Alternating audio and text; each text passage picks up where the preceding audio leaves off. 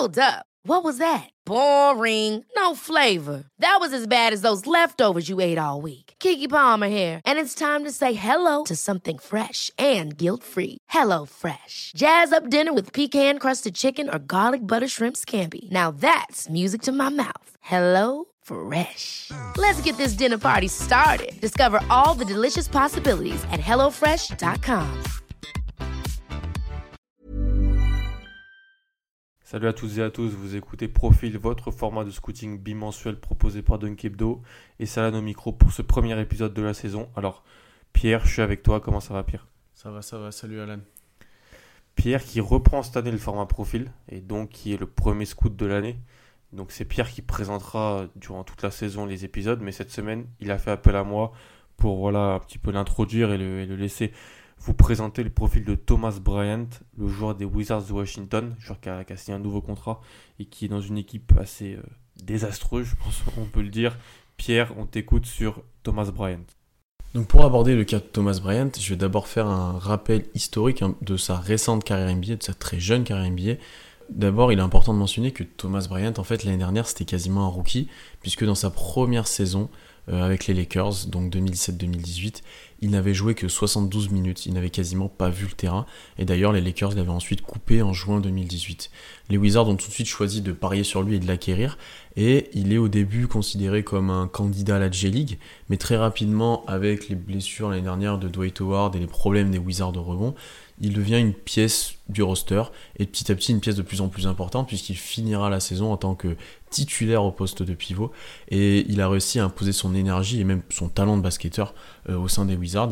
Il est, désormais titulaire indiscutable au poste 5 et d'ailleurs dès cet été les Wizards ont choisi de le prolonger, de, de le signer pour 3 ans et 25 millions de dollars. Donc c'est un parcours assez atypique, mais aussi une progression fulgurante pour ce genre-là, et qui ne semble pas être stoppé, et comme on, je vais l'expliquer au, cours de, au cours de ce scouting. Alors Thomas Bryant, il a annoncé à 2m8 et 112 kg, ce qui en fait un pivot plutôt petit. Néanmoins, c'est un beau bébé, même s'il n'est pas excessivement grand. Et quand on le voit, il fait d'ailleurs un peu boule. Il n'est pas forcément très longiligne, même s'il a une très belle envergure de 2m29. Donc en fait, son gros physique et sa puissance surtout, euh, c'est un vrai buffle, et ben ça compense très bien son manque de taille relatif au poste 5. Et ce qui est encore plus impressionnant en fait dans ses capacités physiques et athlétiques, euh, c'est qu'il est capable de courir et de vraiment courir très vite sur les contre-attaques, de courir très vite quand un ballon est gagné. Et il est très intéressant en fait dans cette utilisation-là euh, sur des sprints. Et enfin, le premier élément qui saute aux yeux avant de me, de me pencher plus précisément sur son jeu, c'est que c'est un joueur très énergique. Et dès qu'on le regarde jouer, en fait, ça saute aux yeux que Thomas Bryant, il est partout. Il est en défense, il va se battre, en attaque, il va être le premier en contre-attaque, le premier rebond offensif. Et c'est vraiment un joueur qui va diffuser de la rage, de l'envie, euh, que ce soit à son équipe ou au public. Et d'ailleurs, il célèbre très souvent, euh, que ce soit ses paniers ou ses contres, en haranguant la foule. Et voilà, c'est vraiment un joueur euh, qui va apporter une, culture et une vraie énergie au sein d'un groupe. Et c'est typiquement le genre de joueur auquel les fans s'attachent très vite. Donc si on doit se pencher maintenant un petit peu sur son jeu offensif, donc au-delà de ses qualités athlétiques, alors d'abord, Thomas Bryant, il a des mains très correctes, euh, notamment près du cercle. Il arrive très bien à attraper les ballons quand on lui les donne, notamment quand il est lancé, et il a des très bonnes finitions près du cercle, et d'ailleurs l'année dernière, il faisait partie euh, des meilleurs joueurs euh, en termes de pourcentage de finition près du cercle. Et là où il est surtout intéressant offensivement, c'est quand il reçoit la balle lancée et sur pick and roll. Donc quand il reçoit la balle lancée, de par son physique, comme j'ai expliqué, de par sa puissance, il est difficilement arrêtable. Et avec ses bonnes mains, il est forcément capable de scorer et il peut être redoutable par les défenses. Et donc c'est la plupart de ces situations arrivent sur pick and roll, euh, qui va jouer avec euh, soit Ishmis la plupart du temps, soit Bradley Bill.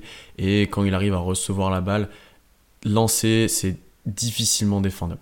Donc comme j'ai pu dire, il est principalement utilisé comme poseur d'écran au sein des Wizards et ces écrans sont principalement posés bien sûr loin du cercle pour libérer des shooters et notamment Bradley Bill.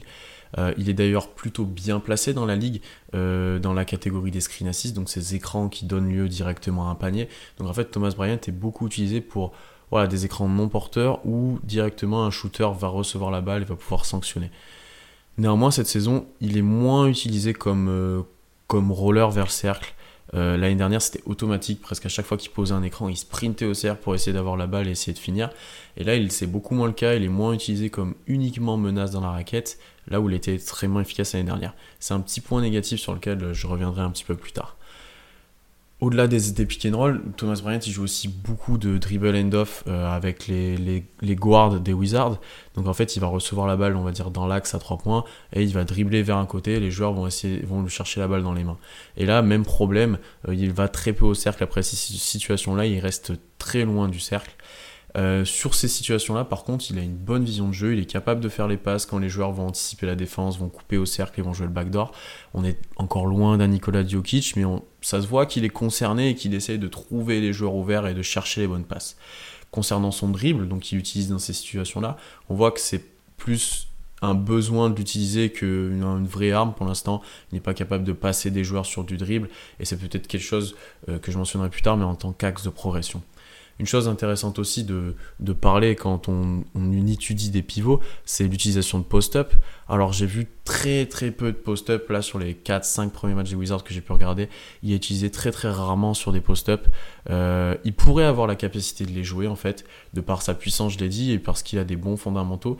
Et les 2-3 actions j'ai pu voir où il l'a fait c'était encourageant, c'était largement encourageant, mais en fait, il n'y a aucune situation qui est créée pour lui euh, pour qu'il ait ce rôle-là. En fait, les seules situations où il va essayer même d'avoir la balle sur post-up, c'est sur des fins de système où l'action a été avortée et lui, il essaie de se démarquer, par exemple, surtout s'il y a un switch, mais il n'a quasiment jamais la balle. Une chose importante à mentionner ici, c'est qu'il est capable de sanctionner à mi-distance et il a montré en, en, en pré-saison euh, plusieurs fois des moves en fadeaway, des moves de haut cercle, et on les a pas, il les a pas pour l'instant retranscrits en match. Maintenant, on va aborder la chose qui m'a le plus surprise en regardant jouer, et je ne m'attendais vraiment pas pour avoir moins regardé l'année dernière, c'est qu'il tire de plus en plus à 3 points et qu'il a une vraie capacité de s'écarter du cercle. Alors il est capable de prendre des à 3 points en catch and shoot sur jeu placé, ou en fait euh, il va laisser la place au drive de Hachimura ou de Bradley Bill par exemple, et il va recevoir la balle pour sanctionner à 3 points. Il est capable de le faire en trailer, donc il arrive en fin de contre-attaque. Après avoir pris le rebond, par exemple, le poste 5 sera descendu, l'adverse sera descendu dans la raquette et lui va le sanctionner. Euh, il est capable aussi de tirer après un petit dribble pour se replacer, après une feinte de passe, on l'a vu sur plusieurs situations. Et en fait, j'étais vraiment surpris de par sa capacité là, et encore plus surpris parce qu'il il peut aussi le faire en pick and pop. Là où il était presque exclusivement utilisé en pick and roll l'année dernière, là il n'hésite pas à poser son écran, s'écarter pour essayer de recevoir la balle et de tirer. Alors on n'est pas encore sur un niveau de Brook Lopez par exemple, mais il développe vraiment cette capacité-là. Néanmoins, le gros point négatif à ça, c'est ses pourcentages et sa sélection de tir. Donc depuis le début de saison, il en prend 3,5 par match et il est seulement à 28%. Et en fait, c'est facile, de constater qu'il en abuse un peu de ses tirs. Euh, très vite, il tombe dès qu'il a la balle, qu'il est un peu ouvert, il va tirer. Et les défenses ne le respectent pas encore complètement, j'ai l'impression. Donc il a souvent des tirs ouverts et il y a des passages où il va en abuser vraiment. Et comme pour l'instant les pourcentages ne suivent pas, ça devient assez pénalisant. Alors on retrouve du coup moins sa force qui est près du cercle et lancé et il se contente souvent de tirer. Et on j'ai aussi vu qu'il était capable de prendre des mid-range, donc sur des ouvertures d'écran, mais un peu plus loin du cercle, il était capable de sanctionner. Et ça aussi, c'est quelque chose va devoir, sur laquelle il va devoir progresser.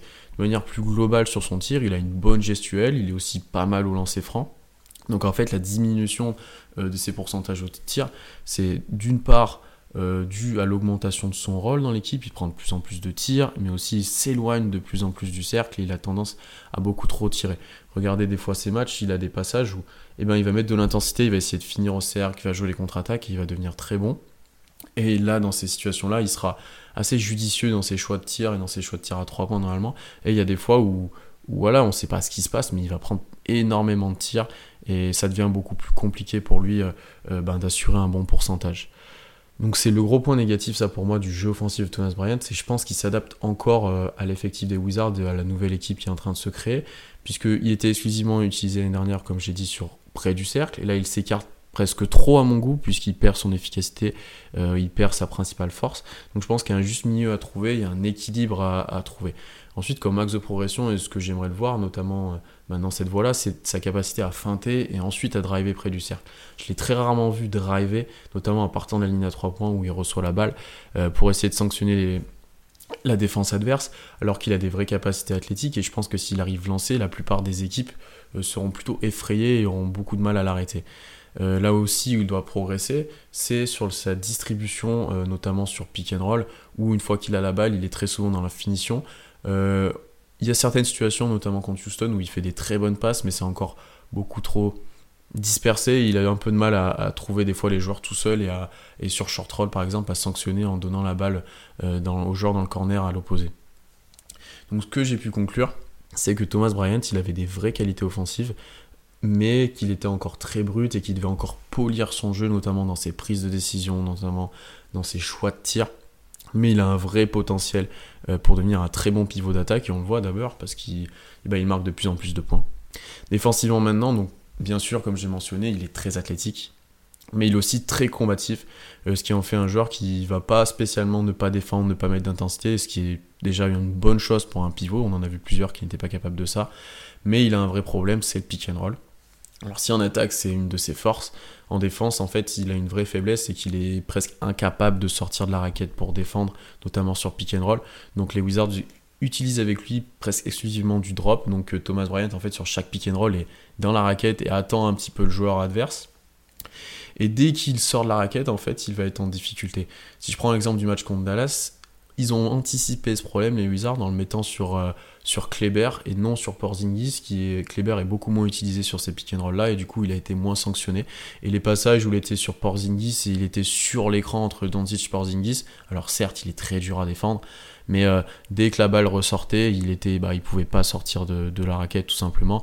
Et il y a eu ce problème-là aussi sur la Marcus Aldridge euh, contre les Spurs, et c'est assez problématique en fait de ça puisque la NBA moderne, on le sait, comme, euh, comme elle évolue, la plupart des joueurs sont capables de tirer à trois points, et lui, il a une petite difficulté à, s'exporter au-delà au -delà de, de, la raquette, en fait, tout simplement. Par contre, l'un de ses points forts, c'est qu'il est presque constamment en train de, de, contester des tirs et constamment présent dans la raquette grâce à cette défense, et ce qui en fait pour l'instant, depuis le début de saison, le quatrième joueur au nombre de tirs contestés. Il est intéressant dans cette optique-là, bien que ça ne soit pas encore un contreur élite. Ça sera jamais un Rudy Gobert, mais euh, euh, sur sa première vraie saison NBA, il avait des difficultés en défense. Là, il est en train de progresser, il conteste de plus en plus de tirs.